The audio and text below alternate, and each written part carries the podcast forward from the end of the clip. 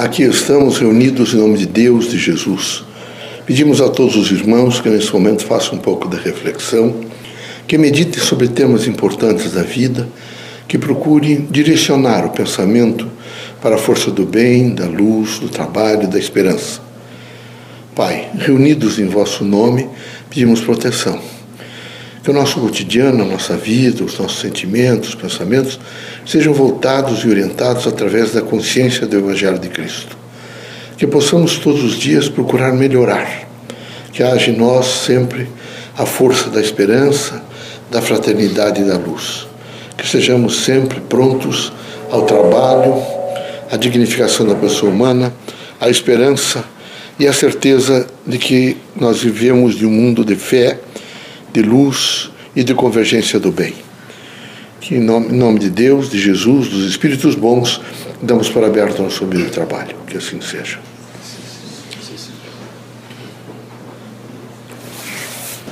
Que a paz e a luz de Jesus baixe até vós. Que as forças que emanam da sabedoria divina do Pai recaiam até o vosso espírito, penetre em vosso coração e brilhe sempre no vosso lar. Leocádio José Correia, boa noite. Esse é o momento que todos os homens da terra precisam pensar. Pensar muito na sua estadia na Terra. É preciso, por exemplo, lembrar que os irmãos são todos terráqueos. E como terráqueos precisam protegê-la. Proteger o meio ambiente, proteger o ar, a água, os ambientes todos, as árvores, os animais, os pássaros. Então, para proteger o homem. É fundamental que os irmãos estejam dispostos a uma consciência ecológica.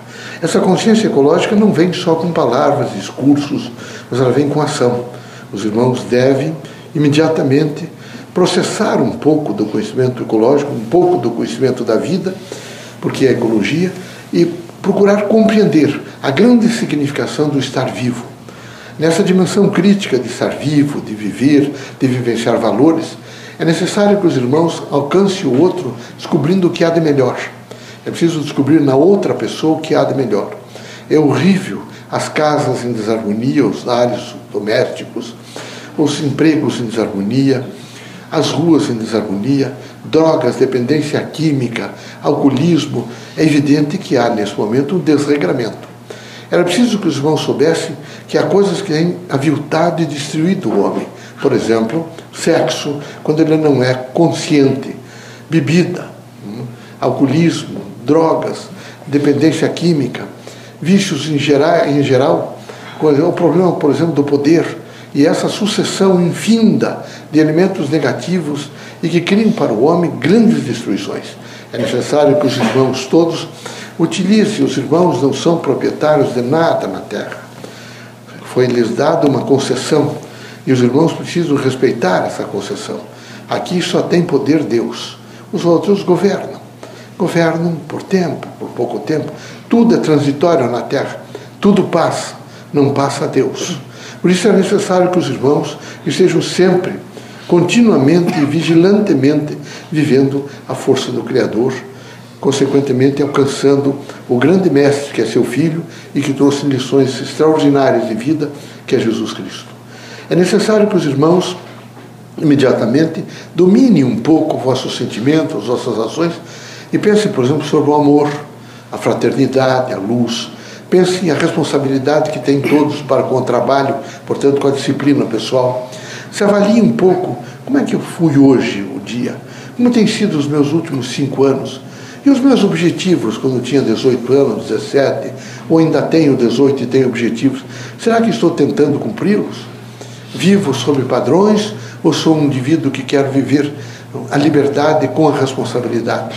Assim, meus amigos, a vida da terra é necessária cautela. Todos os dias os irmãos precisam ter cautela.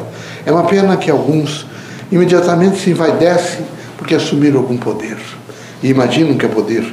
É só uma concessão para administrar alguma coisa. Outros se envaidecem porque alcançaram um pouco de dinheiro, que era para aprender a administrar de alguma forma positiva e não ficar nesse momento eh, destruindo o, próprio, o seu próprio esforço, a própria dignidade de alcançar um pouco de dinheiro quando poderia estar construindo, fazendo alguma coisa boa não é? e não aviltando. Outros estão tão envaidecidos pela sua beleza física que estão continuamente se achando superiores aos outros.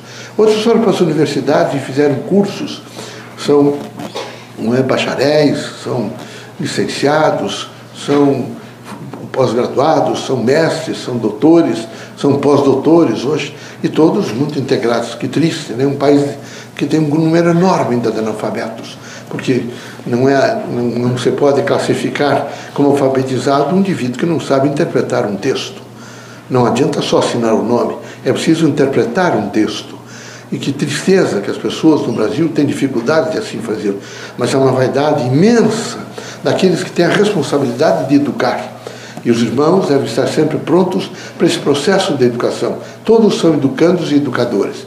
Assim é necessário a cautela para que os irmãos não fiquem envaidecidos com titulações. Antigamente eram os títulos nobiliárquicos, hoje são os títulos acadêmicos. E é danoso isso.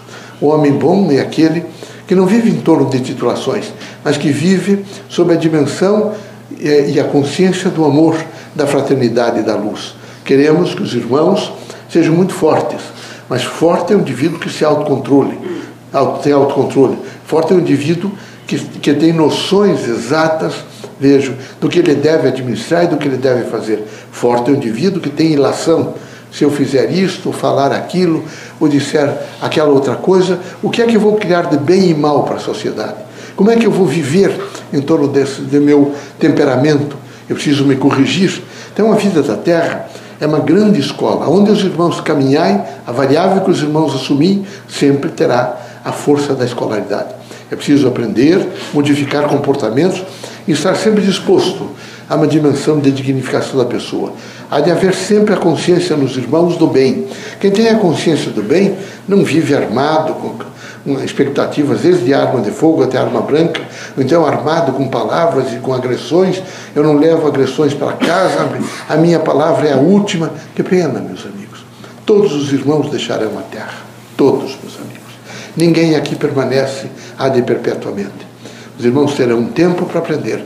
Por isso é necessário aproveitar o presente e aproveitar bem. Como é que eu converso mais com as pessoas? Como é que eu tenho um diálogo mais franco? Como é que eu olho melhor para as crianças, para os velhos? Como é que eu estou vendo nesse momento a natureza? Como é que eu vejo as revoadas de pássaros? Como é que eu vejo os campos, as flores, os jardins? Não. Alguns só enxergam, mas não veem. Outros estão tão distantes da natureza que não, não observam a harmonia. Basta entrar num pequeno capãozinho de mato e imediatamente os irmãos verão que é a harmonia da natureza. Ninguém quebra aquela harmonia. Por que não viver em harmonia? Por que não viver em paz e tranquilidade? Por que não fazer não é, o asseveramento da fé no Criador e no Mestre Jesus? Por que não viver intensamente a força do bem e do desprendimento? Basta vontade. E nós esperamos que os irmãos, particularmente com as metáforas das casas espíritas que frequentam, possam realmente passar a agilizar e agenciar amplamente o bem.